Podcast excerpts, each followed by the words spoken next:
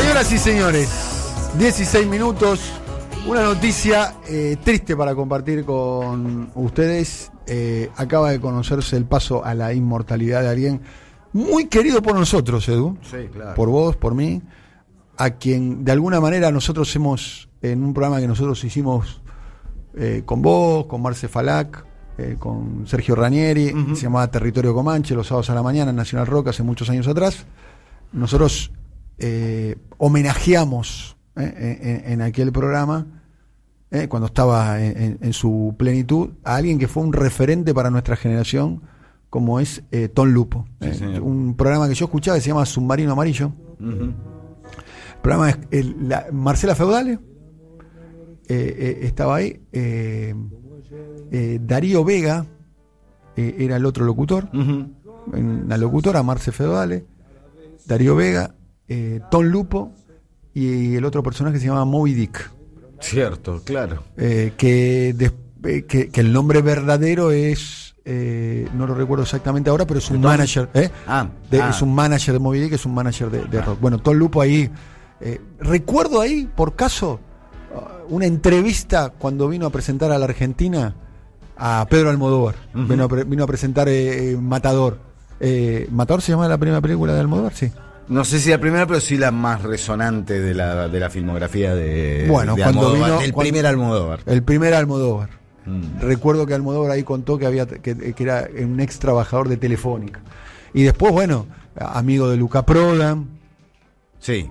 Sí, el tipo que te presentó en el Tom Lupo Show, que era su segmento dentro de Submarino eh, Amarillo, eh, el tipo que te hizo escuchar a nombres como Sumo, los Cadillacs, Soda Stereo, cuando no eran Sumo, los Cadillacs, Soda Stereo, cuando eran simplemente bandas de una escena mínima de la Argentina de los años 80 y, y Tom, Carlos Galanternick era su nombre, pero le pidieron un seudónimo para su móvil, porque iba a ser un móvil de submarino amarillo, y sacó de la galera a Tom Lupo por Tom Wolf y por Lupo, por el lobo en, en italiano. Eh, y era un tipo inquieto, un tipo recontraculto, no, no era un rockerito loco, era un tipo sumamente ilustrado, un poeta, un lector afiebrado de múltiples autores y de, y de letras ajenas al establishment y un tipo inquieto, un tipo que se movía en la escena, que estaba muy al tanto de lo que pasaba y que nos puso a toda una generación en la radio los sonidos de un rock argentino que estaba destinado a romperlo todo. Entre otras cosas, eh, logró esto, que es el encuentro de Luca Prodan, Ujú. eh, Andrés Calamaro. En el estudio El Hornero Amable, que era el estudio de Andrés. En ese momento estaba muy de moda la nueva trova cubana. Eh, y Pablo Milanesi, su tema Años. Esta es la versión hecha por Calamaro y Luca. Sin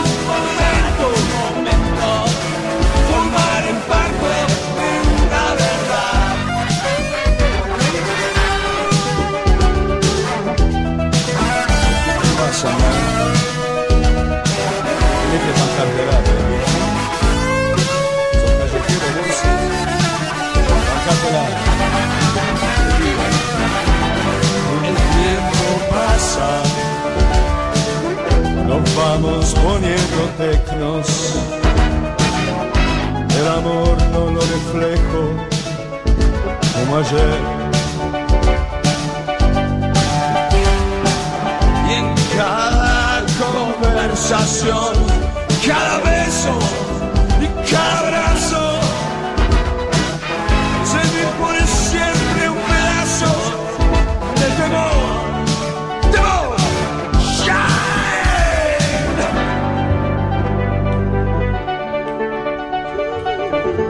Nosotros, en el programa que hacíamos, en Territorio Comanche, eh, compartíamos productor.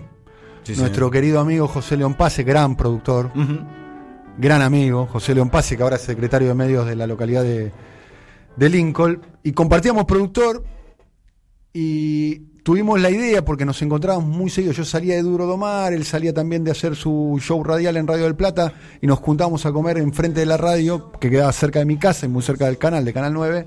y nos juntábamos a comer ahí en el Valo del Matone y surgió la idea a partir de, de- de- y empezaba a hablar de notas y de Luca y de, y de Federico Moura. Le digo, ¿vos tenés eso- esos, esos tapes? Mm. Digo, buscá esos tapes y nosotros te hacemos una. eh, y, y contá la historia de esas grandes entrevistas. Sí. Y nosotros las presentamos todas, Sí. las estamos buscando a ver si las podemos compartir con los oyentes.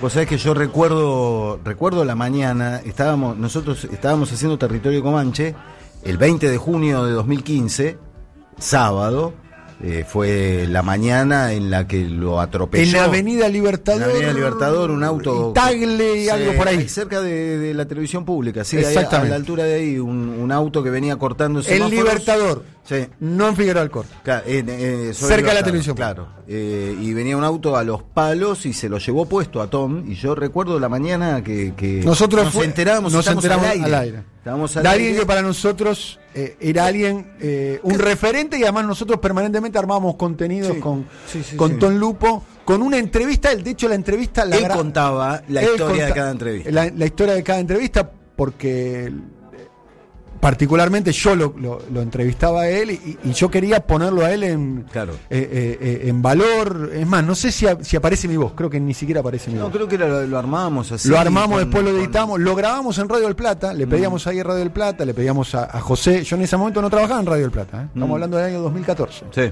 Yo todavía no trabajaba en Radio del Plata, lo grabamos en el estudio chico, le pedíamos ahí a Willy Bray que nos daba una mano. Ujú. ¿eh? Willy que trabaja, que le gustaba el programa y como le Claro. gustaba el programa y demás, dijo, bueno, dale, te, te habilito el estudio como para que puedas venir. Y lo grabamos a Ton Lupo ahí. Mm. este Y la entrevista de Luca, Luca muy provocador, muy provocador. Sí. Era muy amigo de Luca porque era, además era, era un rock, mm, no el rock mainstream No, de claro. las de las multinacionales, eh, el rock mainstream de las telefónicas, el rock mainstream de las compañías de gaseosa. Era un rock arrabalero, el rock de los 80. Sí. Era un rock todavía... eh, no era un rock masivo, no tenía la masividad que tuvo después. De hecho, este encuentro entre Luca y Calamaro lo contó. Este Tom es un encuentro del larguirucho. Claro, no, ni hablar, pero además lo contó Tom, que todo surgió de una charla que estaban teniendo con Lucas sobre el psicoanálisis, porque era psicoanalista además Tom Lupo, y, y que hablando del psicoanálisis y de, y de, y de Lacan y qué sé yo, eh, Tom Lupo tiró esa idea de que, de que el hombre en lo afectivo no progresa, que lo que progresa es la tecnología, que es algo que dice Tom Lupo, recita antes de la grabación. Y Lucas se copó con eso y terminaron hablando de años, de que el tiempo pasa y nos vamos poniendo tecnos, por esto de que la tecnología progresa y no el hombre. Y ahí Tom, que obviamente lo conocía Andrés, lo llamó le- porque sabía que tenía el estudio El Hornero Amable, y ahí se produce el encuentro, que fue larguirucho, de hecho Calamaro tenía un show a la noche, llegó completamente afónico, porque habían estado grabando con Luca toda la tarde. Para Andrés, imagínate, hacer contacto con Luca, que era un tipo de un palo muy diferente al de él, y coincidir y tener una sintonía artística fue algo muy Estamos fuerte, muy hablando de importante. 85, 86, ¿no? Esto sí fue en el 80, y- sí, 85, no mucho más allá de Claro. ahí. ¿eh? Eh, es una grabación que quedó guardada y que Andrés rescata en sus grabaciones encontradas, en los discos de los volúmenes de grabaciones encontradas, rescata este encuentro en el, en el hornero amable. Pero digo, venía de una charla que casi no tenía que ver con el rock, tenía que ver con otras eh, cosas, otros instintos que impulsaban tanto a Luca, que era también un tipo ilustrado, viajado, leído y con una cultura más allá de la rockera que también la tenía, y Tom Lupo que venía de ese palo, ¿no? Y que es un tipo que desde la radio y desde el rock nos supo estimular a todos los que quisimos escucharlo, a todos los que lo descubrimos en Submarino Amarillo, a que había un mundo más allá de lo estrictamente musical, que la música se alimentaba de otro montón de cosas. Creo que es el mensaje que supo tirar eh, Tom, además de esa inquietud esa, esas ganas de saber, esas ganas de enterarse, esas ganas de escuchar nuevas cosas y sobre todo de transmitirlas, de comunicarlas, de hacer que eh, un programa de radio fuera mucho más que un tipo hablando en una radio y presentando música, sino un estímulo al pensamiento.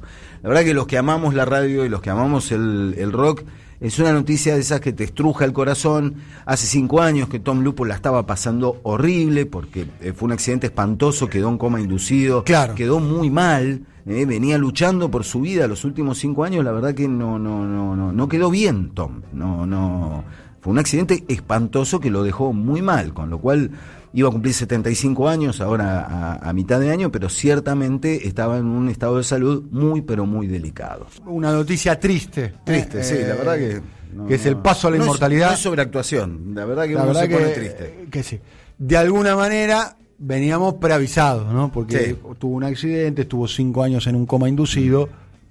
Eh, Imposible no pensar en Gustavo Cerati, que también... Claro, una situación ¿no? bastante similar. Pero Mm. una cosa es cuando la noticia se hace cuerpo, ¿no? Claro. Cuando la noticia se hace eh, realidad. Vamos a poner un poquitito entonces esto, Ton Lupo, el programa Territorio Comanche que hacíamos con Edu Fabregat, con eh, Sergio Ranieri, con Vale Galman, con Marce Falac, con José León Paz en, en la producción.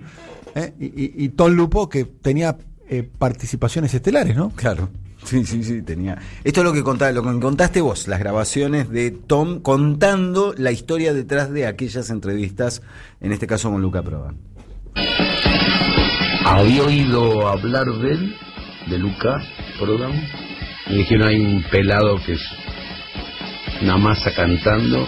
Y me invitaron al otro día a escucharlo por primera vez a un lugar llamado Café Einstein, en Córdoba y Porredón. Éramos 30. Sale la banda. Roberto, el Moyo, la Puncho, ahí está el Petinato otra vez, porque como siempre quiere que lo nombramos dos veces. ahí está Diego, y ahí Superman, batería. Bueno, y vamos a hacer un show todo en uno hoy. Empieza a cantar el tipo, usaba una cámara muy especial, muy antigua, donde se servía para los ecos y para amplificar, etcétera. Su presencia ya me hizo sentir que estaba ante alguien diferente, fue una la forma. Nos miramos, en un momento dado discute con alguien del público que le dice algo, se agarran a piñas y el tipo del público agarra una botella y se la rompe en la cabeza. Le abre la cabeza, se suspende el recital, se mete en los camerines, pasan 15 minutos, todos charlamos. y aparece vendado como un árabe, de nuevo a cantar, se amigó con el tipo y siguió el recital como si nada. Digo, este tipo pues, no es un tipo convencional, evidentemente. Me quedé charlando con él, le conté que yo tenía un programa, que pensaba invitarlo. Creo que nos caímos bien. y que el de escuchar a Luca Prodan en vivo es como un sueño que se hace realidad. ¡Wow! ¡Qué frases, eh! Y otra frase que me impresionó es ese diálogo que hay entre el artesano y el cliente. Dime, que, que es toda una síntesis, ¿no? Dime el precio, qué querés, ese odio que hay entre cliente, ¿no? Y, y artesano que, bueno, que nunca lo había visto expresado en una canción. Sí, pero los artesanos son todos horribles. no, hay uno que no, justo está escuchando. Ese no. Este fin de... No, él no. Él no, No, no. nosotros. Presentes oyentes no. No, eso. Pues si no, no puedo ir por San Telmo. y otra cosa, otra cosa que me llamó la atención de vos es que siendo de extranjera nombraste muchas cosas del país. Bueno, acá este, este Benítez listo para ayudar a la nación. Que, acá hay un viejo chiste que los correntinos decían, que quedaron entre ríos, decían, si Argentina va a la guerra, Corrientes la va a ayudar, ¿no? Me acuerdo también de, de San Telmo, que lo Sí, menciona se- mucho. lo ayudaron corriendo. Corriendo, corriendo a Corrientes.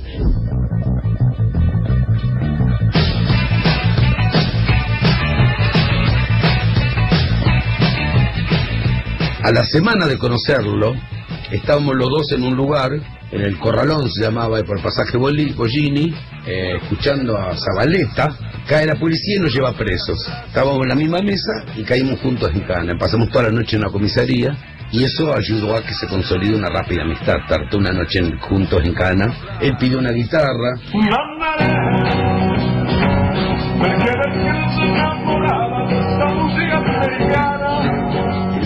medio empezó a seducir a los canas o empezó a cantar y los tipos se acercaron, cantaba canzonetas italianas. Tan bien le empezamos a pasar que cuando vino mi hermano a sacarme, porque tenía un contacto a un capo de la policía, yo no quería irme, quería quedarme porque nuestra novia ya empezaba a estar un sándwich de milanesa. Tenía una personalidad tal que esa noche que era de terror también, teníamos miedo porque era dictadura y sabíamos que si caía en cana podía no volver, digamos, no sabíamos. Yo le expliqué bien de que tenía que ser muy cuidadoso con la policía, lo que estaba pasando, yo tenía alguna ya información de lo que estaba pasando, no teníamos toda la información. Después de eso, él empezó a venir a mi oficina donde yo hacía una revista empezó a venir a la radio, salimos varias veces, se creó una relación, digamos.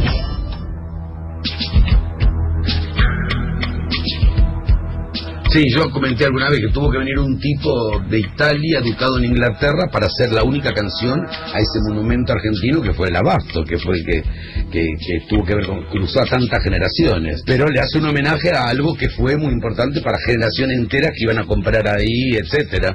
Eh, aparte ju- los juegos de palabras, porque la primera versión que yo que él me dio el demo, le digo, suena como lejos. Dice, sí, lo grabamos con línea, y se sonríe, hizo un gesto bueno, un gesto que tiene que ver con la cocaína, lo grabamos con línea, decía, ¿no? Se, se mandaba esa jugada, ¿no? La, la historia del abasto, que la tenemos dos versiones. Vamos a la primera, el Casechi.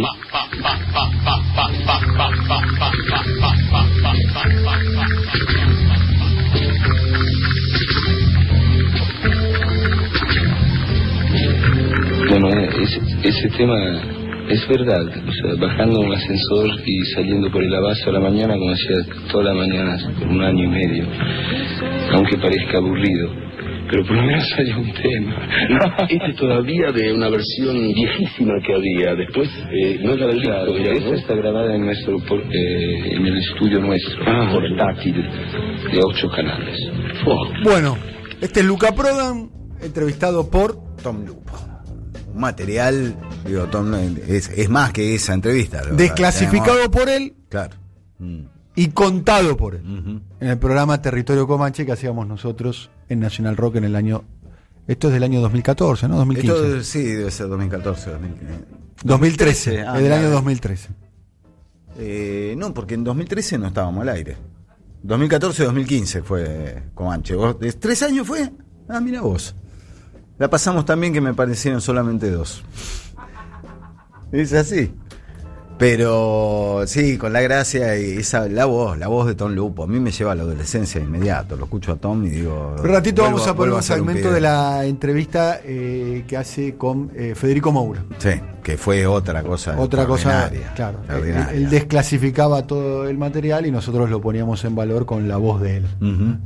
Lo que hacíamos es poner en valor con la voz de él. Bueno, hoy se conoció entonces el paso a la inmortalidad de eh, Tom eh, Lupo.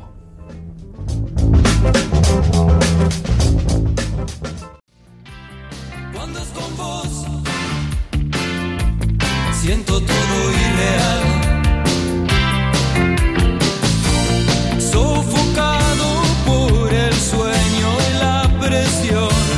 Voy a buscar en mi casa, tengo algunos ejemplares de Twist y Gritos, la revista que hacía Tom Lupo, allá por comienzos de los años 80 o mediados de los años 80, donde ya mostraba esa sintonía fina para, para saber lo que estaba pasando. Hoy se nos fue Tom Lupo y, tenemos el placer de recordar que pudimos trabajar algo con él. ¿No? que pudimos compartir eh, tiempo, que pudimos presentar hace ya un tiempo en Territorio Comanche, acá con, con Daniel Toñetti, los recuerdos de Tom Lupo de esos diálogos fecundos que tenía con figuras que él las conoció en lugares ínfimos, en, el circuito de pubs de, de Buenos Aires y después se convirtieron en leyenda del rock argentino. Él estuvo ahí, él tuvo diálogo y, eh, y contó en territorio comanche cómo fue su relación con un grande del rock argentino como el señor Federico Moura. Recordando tu expresión, vuelvo a desear. Pocos días antes de esta charla habíamos estado juntos con Federico en un barco, un barco del rock llamaba María Sí. Un grupo de gente dijo, hagamos un, lugar del rock en el agua con ciertas libertades porque ahí no va a venir la policía. Y los chicos, bueno, se encendían algún que otro cigarrillo hasta que un día cayó la prefectura. Pero antes que cayera la prefectura, antes de una actuación de virus, nos sentamos en un costadito ahí en ese barco a hacerle una nota que yo pensé que iba a durar 15 minutos y cuando miré el reloj habían pasado dos horas. Eso me pasaba a veces con Federico. Como que te suspendía en el tiempo, tenía un- una forma especial de hablar que cautivaba a todo lo que tuviera 37 grados y en los alrededores.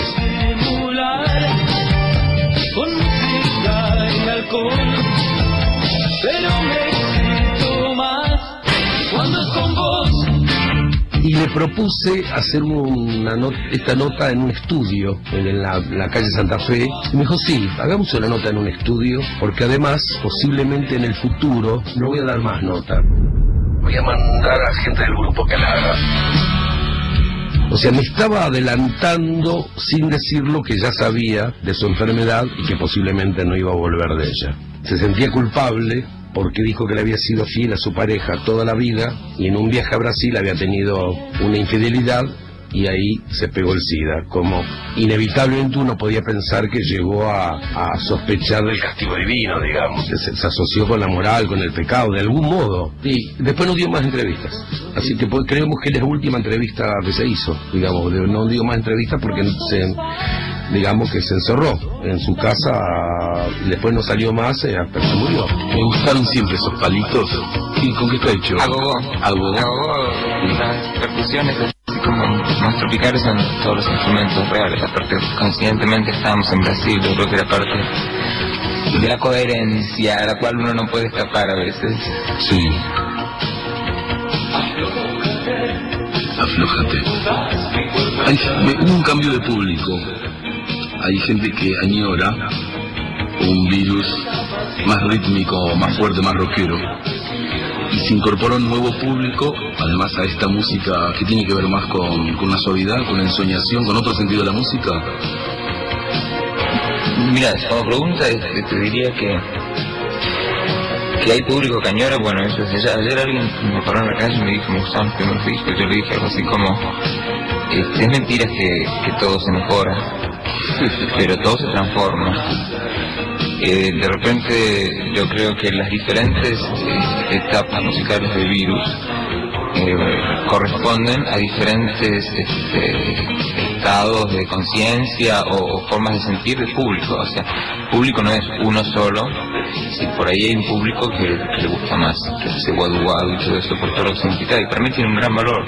Yo no compito contra mis cosas. Simplemente a veces este, uno hace un montón de trabajo consciente, pero hay una parte muy importante que es aceptar lo que sale, aceptar lo que vos podés eh, revertir de lo que está en tu interior.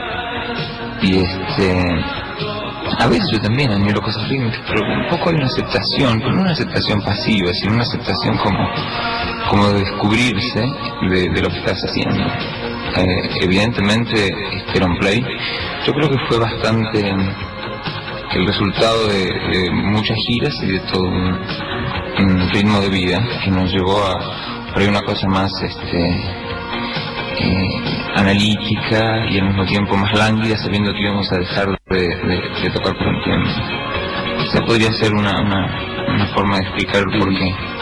Un colega tuyo, un músico, me decía, qué ironía si el público supiera cuánto más fácil por ahí es para Virus hacer algo rítmico. Ah, por supuesto. ¿no? Como también un concertista de piano una vez me comentaba que para él las partes más fáciles son las muy fuertes, que es donde más el público aplaude y a veces en, en las, pe- en las cosas pequeñas y tejidas eh, con, ¿no? con, Sí, con sí. detalle es donde más riesgo corre un artista. Corre ¿no? artista. Bueno, pero para, para nosotros era como indispensable entregarnos a, a eso y no. es decir, aparte de, de- Son seis long plays anteriores a. ¿no? Es decir, uno se cansa de, de las cosas que suenan igual. Claro. Y, y últimamente a mí, por ejemplo, me- no me sale mucho decir voy a hacer una canción con tal ritmo, con... Decir, un poco salen cosas y después, yo qué sé, yo no sé si está bien o está mal. Claro, eso seguro no, no importa, pero lo que sí que en la historia contemporánea, por lo menos, hay, hay dos tipos de artistas.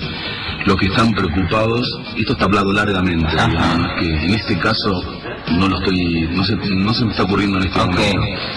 El artista que está preocupado por acertar con un mercado previo y va dirigido ahí, yo lo llamo artista porque es una elección, ¿no es cierto? Exacto. Y está el artista que hace lo que siente o le viene, tiene que hacer y no se imagina si va a gustar o no al público. Ajá. Y bueno, lo que sí podemos ir viendo que van quedando los de este segundo plano, Ajá. los que van haciendo lo que se les canta y no, que no Claro, que- sí, yo creo que eh, separado del hecho artístico, o sea, de, de la música en sí, porque los resultados pueden ser buenos por ambos caminos. Claro. Este, es más, este, más coherente con la elección de, una forma de vida del arte y no de, de- una circunstancia o de, un- de una euforia. Aunque muchas veces de las euforias salen cosas geniales. Generalmente los grupos que empiezan este, se advierten este, cosas primitivas o fuertes muy notablemente. Eso a la gente le, enca- le encanta porque reflejan los grupos que salen todas esas las ansias adolescentes de, de hacer cosas. Entonces es vital.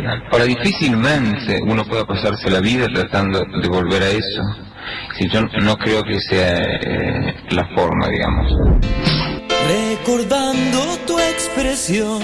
Lupo fue un gran defensor de la ley de servicios de comunicación audiovisual porque le interesaba especialmente el tema del 30% de música nacional y de ese 30% el 50% de producción independiente, siendo un tipo que defendió siempre la música hecha en Argentina y que puso una mirada en lo que sucedía por fuera de la gran industria, era hasta lógico que se pusiera en ese lugar.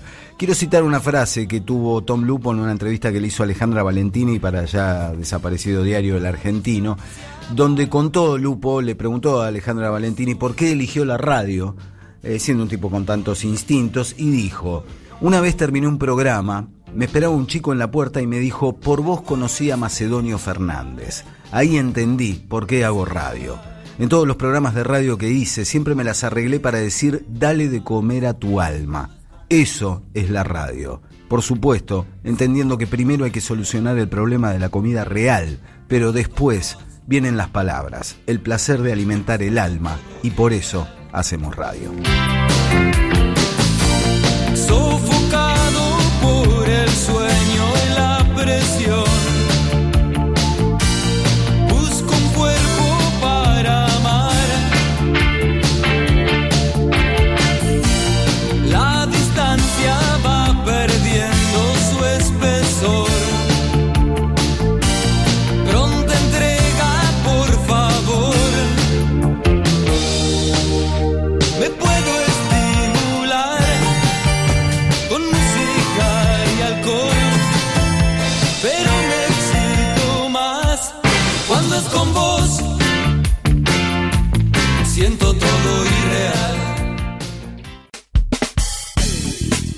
Bueno, eh, finalmente se conoció en el día de hoy el paso a la inmortalidad de Tom Lupo. Eh, nosotros hicimos hace un tiempo atrás, hicimos hace un tiempo atrás una larga entrevista con Tom Lupo, eh, donde desclasificamos entrevistas que había hecho él en sus programas radiales.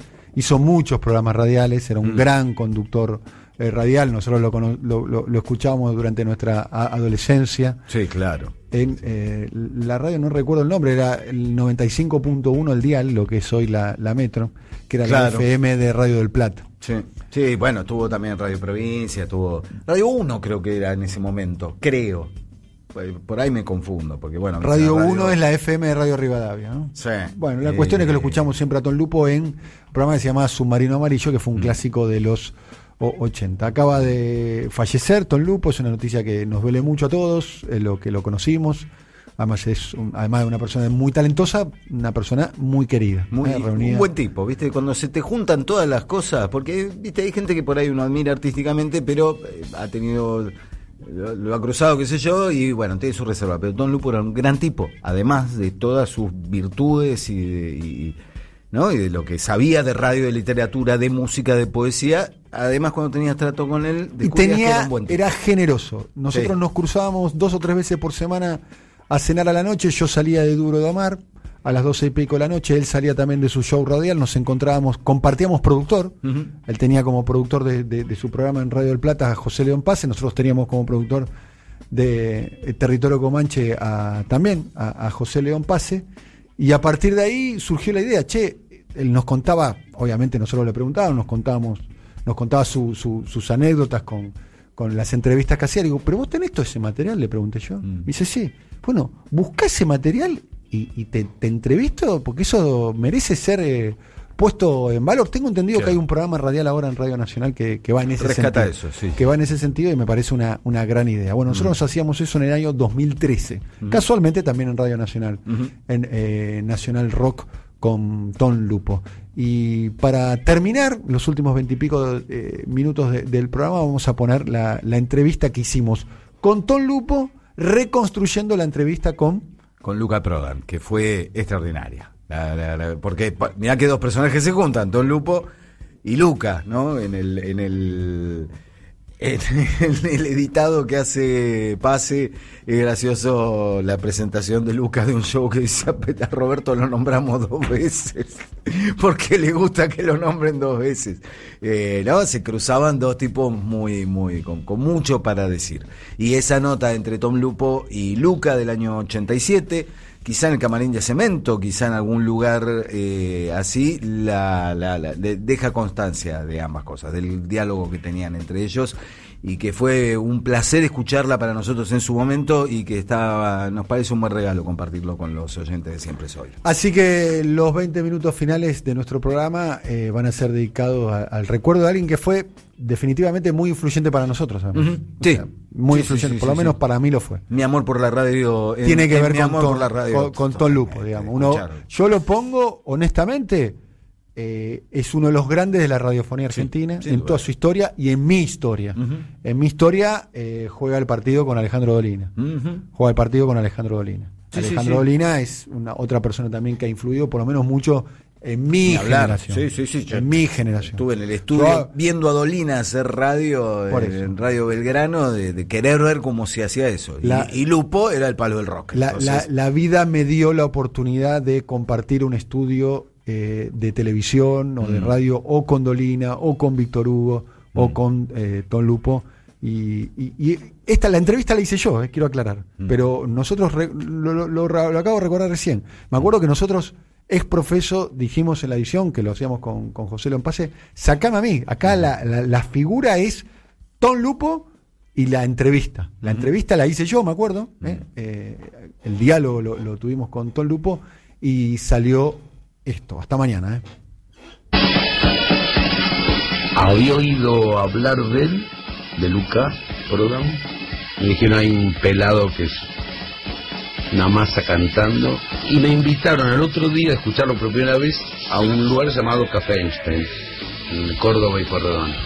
Éramos 30. Sale la banda. Roberto, el Moyo, la Funcho, ahí está el Petinato otra vez, porque como siempre quiere que lo nombramos dos veces. ahí está Diego, y ahí Superman, batería. Bueno, y vamos a hacer un show todo en uno hoy. empieza a cantar el tipo, usaba una cámara muy especial, muy antigua, donde servía para los ecos y para amplificar, etcétera. Su presencia ya me hizo sentir que estaba ante alguien diferente, fue una la forma. Nos miramos, en un momento dado discute con alguien del público que le dice algo, se agarran a piñas y el tipo del público agarra una botella y se la rompe en la cabeza.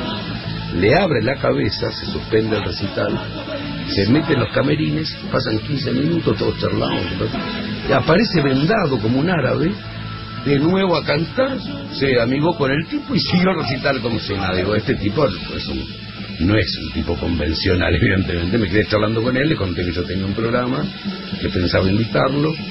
Creo que nos caímos bien.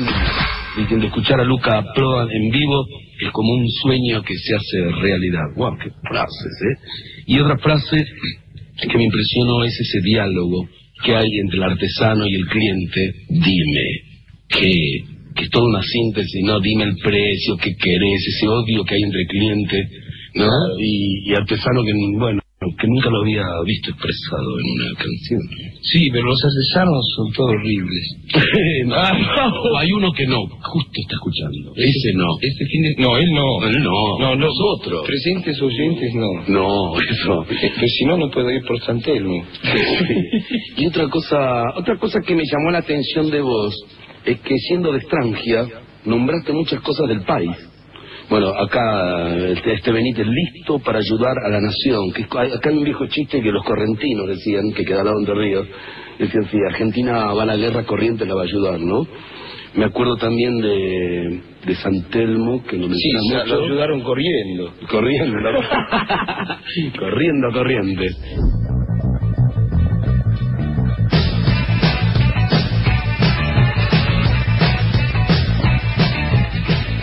A la semana de conocerlo, estábamos los dos en un lugar, en el Corralón se llamaba, por el pasaje Bolli- Bollini, eh, escuchando a Zabaleta.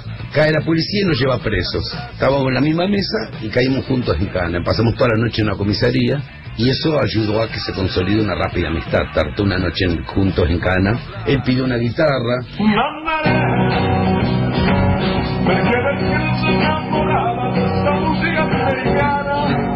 se me- medio empezó a seducir a los canas o empezó a cantar y los tipos se acercaron, cantaba canzonetas italianas. Tan bien le empezamos a pasar que cuando vino mi hermano a sacarme, porque tenía un contacto, a un capo de la policía, yo no quería irme, quería quedarme, porque nuestra novia ya empezaba a estar un sándwich de milanesa. Tenía una personalidad tal que esa noche que era de terror también, teníamos miedo porque era dictadura y sabíamos que si caía en cana podía no volver, digamos, no sabíamos. Yo le expliqué bien de que tenía que ser muy cuidadoso con la policía, lo que estaba pasando, yo tenía alguna ya información de lo que estaba pasando, no teníamos toda la información. Después de eso, él empezó a venir a mi oficina, donde yo hacía una revista, empezó a venir a la radio, salimos varias veces, se creó una relación, digamos.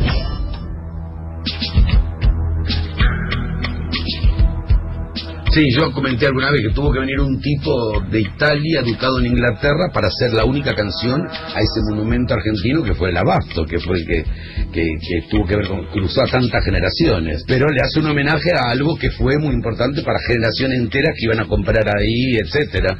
Eh, aparte de los, juegos de palabras, porque la primera versión que yo que él me dio el demo, digo, suena como lejos. Dice, sí, lo grabamos con línea, y se sonríe, hizo un gesto bueno, un gesto que tiene que ver con la cocaína, lo grabamos con línea, decía, ¿no? Se, se mandaba esa jugada, ¿no?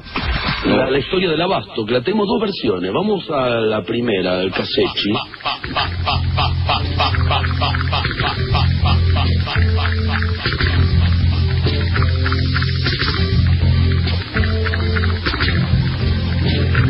Bueno, eh, ese, ese tema es verdad. O sea, bajando un ascensor y saliendo por el abasto a la mañana, como hacía toda la mañana por un año y medio. Aunque parezca aburrido. Pero por lo menos hay un tema. Este es todavía de una versión viejísima que había. Después, eh, no es la del disco, mira, esa está grabada en nuestro por- eh, en el estudio nuestro, portátil, de ocho canales. Oh. Siempre es bueno en estos casos recordar que los Beatles comenzaron grabando en otro tan, tan mal. ¿En Hurlingham también esto? Sí, vale,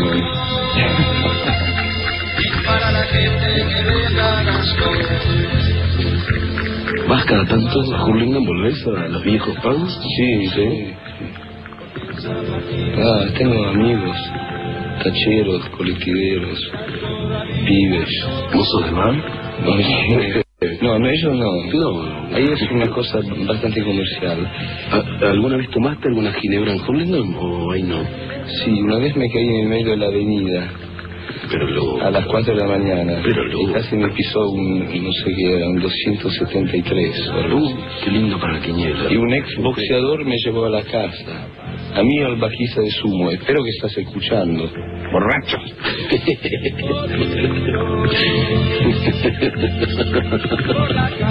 Felicísimo escuchar tu mensaje.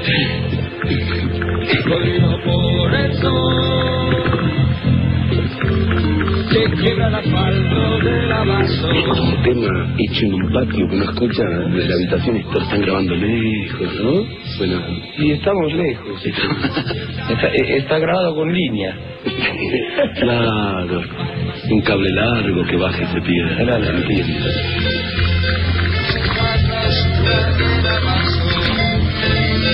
Y a ver cómo es ahora. A ver la tecnología. A ver los 32 canales. La ecualización biónica. El progreso trabajando sobre la materia del arte. La materia del arte es, es el estércol. Claro, eso decía Henry Mill. Como opinaba como vos. Eso, no, yo, yo de verdad pienso. No es que estoy así diciendo una locura. Sobre el fermento del estiércol los artistas hacen arte que la gente, y eso renueva la sociedad. Sí, Claro. Señor, señor. Tengas miedo, no. Ay, no, había 83. Estoy loca. Ay, no. Adentro por el sol. Para que te quede es lo que hace tu abuela cuando no sabe qué pensar. La escuela, porque San Martín te espera. Estás todo el día sola, irás a mi cartera.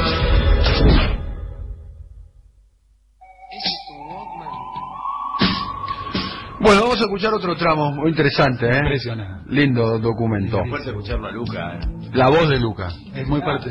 No, No, y, y y la- la- y las palabras, ¿no? Lo que hablábamos con Sergio, el, el biónica, como, o sea, como las palabras Claro. que se usaban. Tom Lupo como diciendo algo súper moderno, diciendo biónica, edición biónica. Claro. Bueno, Biónica hoy no tiene Claro, una claro, retro. enorme, en esa época enorme era de- actualidad. Era de ida. Mundial. En esa época era de ida, claro. Una anécdota del coro judío de Once, ¿eh? en ese diálogo que tuvo en el estudio de radio con Don Lupo. Después se viene la influencia, el despojo de Joy Division. Eh, después, fuerte la crítica eh, al rock nacional. ¿eh? Duro con, con duro con, con Federico Moura, duro con Miguel Mateo, duro con Spinetta, durísimo. eh, muy- Cerati, con todo. Muy, muy- con Cerati también, ¿no? Sí, sí, sí, a todos, Duro con- no, no con Charlie García. Llamativamente queda fuera Charlie García. No sé si porque no lo mencionan, no está el audio, no lo sabemos. Ahora, hablando de la anécdota del coro judío de Once, habla Luca Prodan.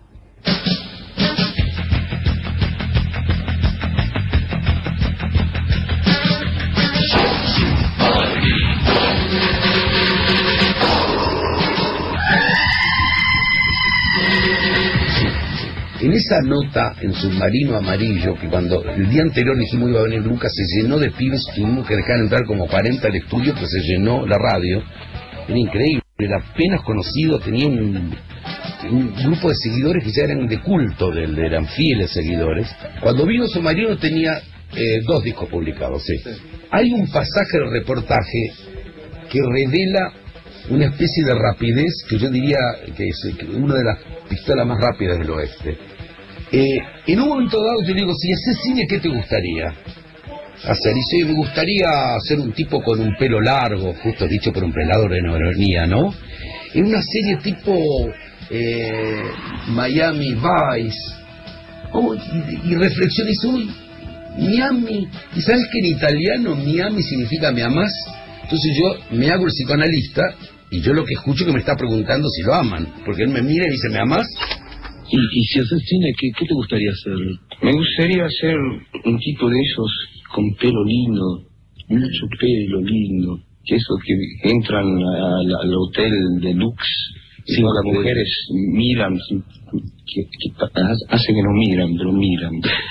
¿Entendés? Ese tipo que dice, el suite presidencial, por favor. Yo eso quería hacer. Acompáñeme, señor. En una película. Eh, preferiblemente, si me están escuchando ahí en Estados Unidos, eh, eh, me gustaría en algo como Dynasty o Dinastía, como se Sí.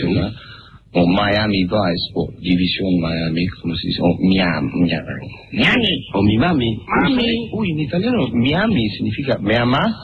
Qué bueno, ¿qué te parece? Entonces yo me hago el psicoanalista y yo lo que escucho que me está preguntando si lo aman. Porque él me mira y dice, ¿me amas? Entonces yo le pregunto al público, ¿lo aman a Luca? Y se escucha un griterío, ¡Sí, dale, Luca! Entonces cuando él se escucha griterío dice, ese, en el momento que dice ese, suena un pito, prrr, ¿O lo aman a Luca ustedes? Ese era, ese el árbitro del eh, coro judío del once. Porque hay- no, ahí no, hay coros que hacen hacen partidos. Hay que aclarar que fueron juntos al baño, habrás visto algún detalle del muchacho que Claro. te hace pensar sobre el origen semítico de No, pero aparte yo soy músico, entonces con la tonalidad de su voz me di cuenta de que estuvo bien ahí con una buena cultura judía atrás. Y de una rapidez, todo inventado en el momento. ¿Cuál fue la voz?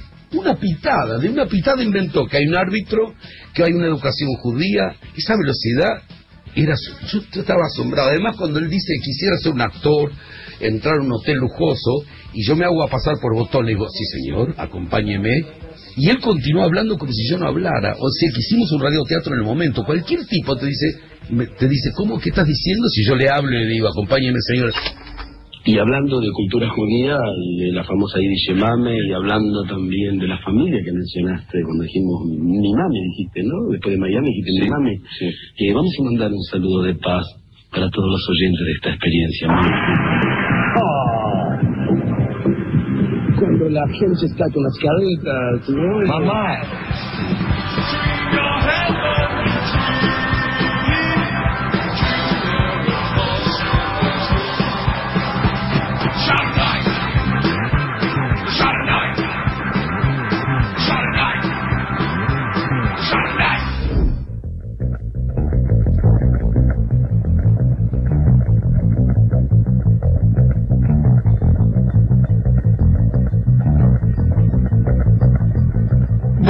Eh, seguimos escuchando a Luca. Vamos a poner un poquito de ritmo. Hablemos de las influencias que ha tenido eh, Luca Prodan. Aquí las explica Don Lupo. En un ratito estará este, Eduardo Fábrega también desarrollando eso. Habla obviamente de Joy Division. Eh, claramente fue una influencia, ah, inclusive hasta, hasta en el nombre, ¿no? Eh, no en el nombre sumo, pero sí en Divididos por la Felicidad. Venía, venía jugando, vamos a escuchar después una canción que se llama Divided by Joy, Mm. de la, de la, digamos, del corpus solista de, de Luca, que después se traslada a Sumo. Entonces es un concepto que a él le interesaba desde siempre. Sí, y, y- y el, el gran mérito, si se quiere, de, de- de- de Sumo y de Luca en particular, ¿no? es él fue él, él fue contemporáneo, vivió en Londres en un momento muy fructífero donde lo vio de cerca, fue Lo vio de cerca, ¿no? Entonces llegó, era como una especie de de, de, de- de la ¿cómo se llama la película de Schwarzenegger? El que viene del futuro, digamos. Como el Vengador del Futuro. ¿sí? Bueno, alguien que viene del futuro a contarle más o menos lo que estaba pasando, mientras el rock nacional está un poco... Y cuando, y cuando Lucas te dice, porque Sid Vicious era un pelotudo, no te lo está diciendo porque lo leyó, está- lo está diciendo porque se lo cruzó a Sid Vicious. Entonces, digo, tipo que, que tenía conocimiento de primera mano de una escena que para nosotros es mítica. Y más en el rock, en ese momento el rock estaba en otra cosa, ¿no? El Spinetta, en sí, está Cerú Girán, era un poco el... un delay importante. Bien, vamos a escuchar entonces la influencia, eh, Joy Division y, demás, y el despojo que tenía Luca Pro.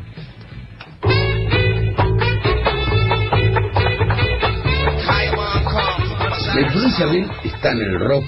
Él tiñó todo rock, tiñó todo lo que se le acercó. Los músicos jóvenes que yo les presentaba, es más, tuve el- los crucé, los crucé con Calamaro. Se suponía que el buen cantante rock argentino era una cosa y Luca parecía como muy callejero y sin embargo la verdadera forma de cantarlo en micrófono era la de Luca. Creo que él influyó mucho, que, que- que en la renga debe haber algo de sumo.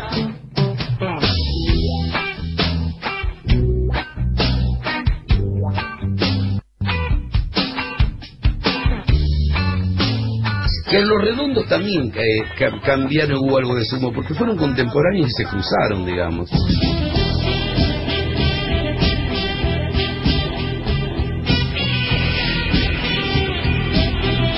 Además, a- estuvieron juntos una vez en cemento, eh, yo fui testigo de eso porque le ayudé a Lucas a subir al escenario, digamos.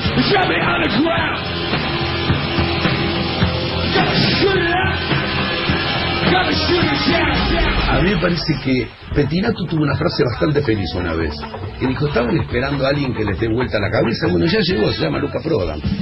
Realmente, él en escena eh, mostró algo que no había pasado en la escena argentina, el despojo, la reírse de la ropa, de la elegancia, mientras todo estéreo mostraba otra cosa, con todo respeto, digamos, mostraba una puesta en escena, un- una producción que no tenía sumo, él se sacaba la, remera que además no compraba, porque me contó una vez que para ahorrar dinero, porque no quería, él no quería quedarse enganchado al sistema, era su gran temor. No tener que depender del sistema y tener que aceptar cosas, que lo, que lo- que- tener que hacer cosas que no quiere hacer por, por, por, por el dinero. Entonces usaba, ropa de las novias, por ejemplo, remeras que eran unisex, eh, para no... Tenía dinero Sadik que nos fue a buscar, cuando murió tenía un montón de guita en Sadik. Él decía, Petinato sí, tiene familia y está obligado a hacer hits, por eso trajo lo- los viejos vinagres. Prefiero verlo en televisión así que la pueda pagar si quiero. No, él es bastante insoportable. A mí no me importa hacer hits, yo hago lo que me canta el corazón, digamos. No quería quedar, tenía como un temor a quedar enganchado en el sistema.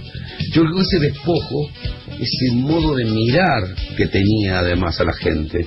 Vos, vos hizo un recital de, de Luca, ya se ponía entre el público, y lograba que cada uno se sintiera mirado por él. Él no miraba el vacío, buscaba a la gente y le hablaba, vos, chabón, ¿no?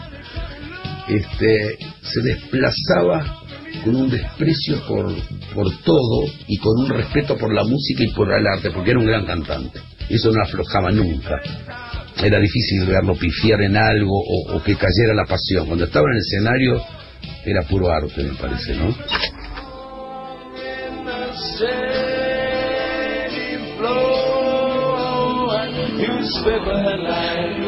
Yo, sé que alguna vez hablamos y me decías que como dos corazones, uno que canta estas cosas, la guitarrita, al mar, a todo lo inmutable, y hay otro que se somete alegremente a las reglas del mercado y dice, ¿quieren rock? Ahí va, you.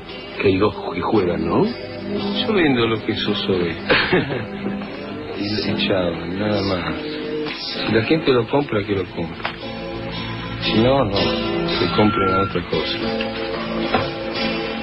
Well, the sadness of loneliness are on late night TV. Sadness chasing away your glow.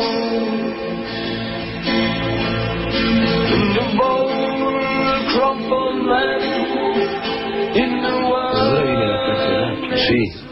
Que eso me impresiona el cambio, ¿no? Como va Ah, ah, creciendo. acá viene. Acá viene.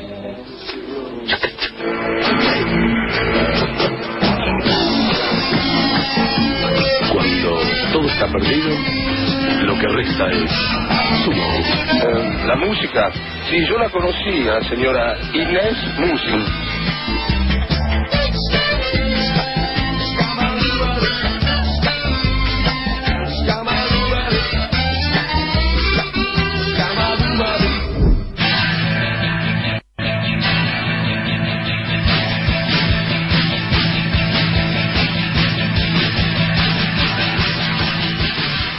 Decir que Luca traía una cultura y un conocimiento de un movimiento que estaba llegando a cuentagotas acá, quizás eh, vedado por la dictadura, pero él tenía una personalidad que captó y transformó eso de un modo muy especial, porque otros también quizás pu- pudieran haber venido de esa cultura y no haberlo vivido así, transmitido así, por supuesto. Además, él se quedó a vivir, esa es la diferencia.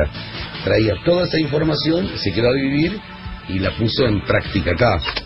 Escucha, eh, lo que no, no, eh, no es una coincidencia que el disco de Sumo se llama Dividido por la fe- felicidad, que sería Divided by Joy, eh, que Joy Division eh, era la división entretenimientos era una parte de Auschwitz donde estaban las prostitutas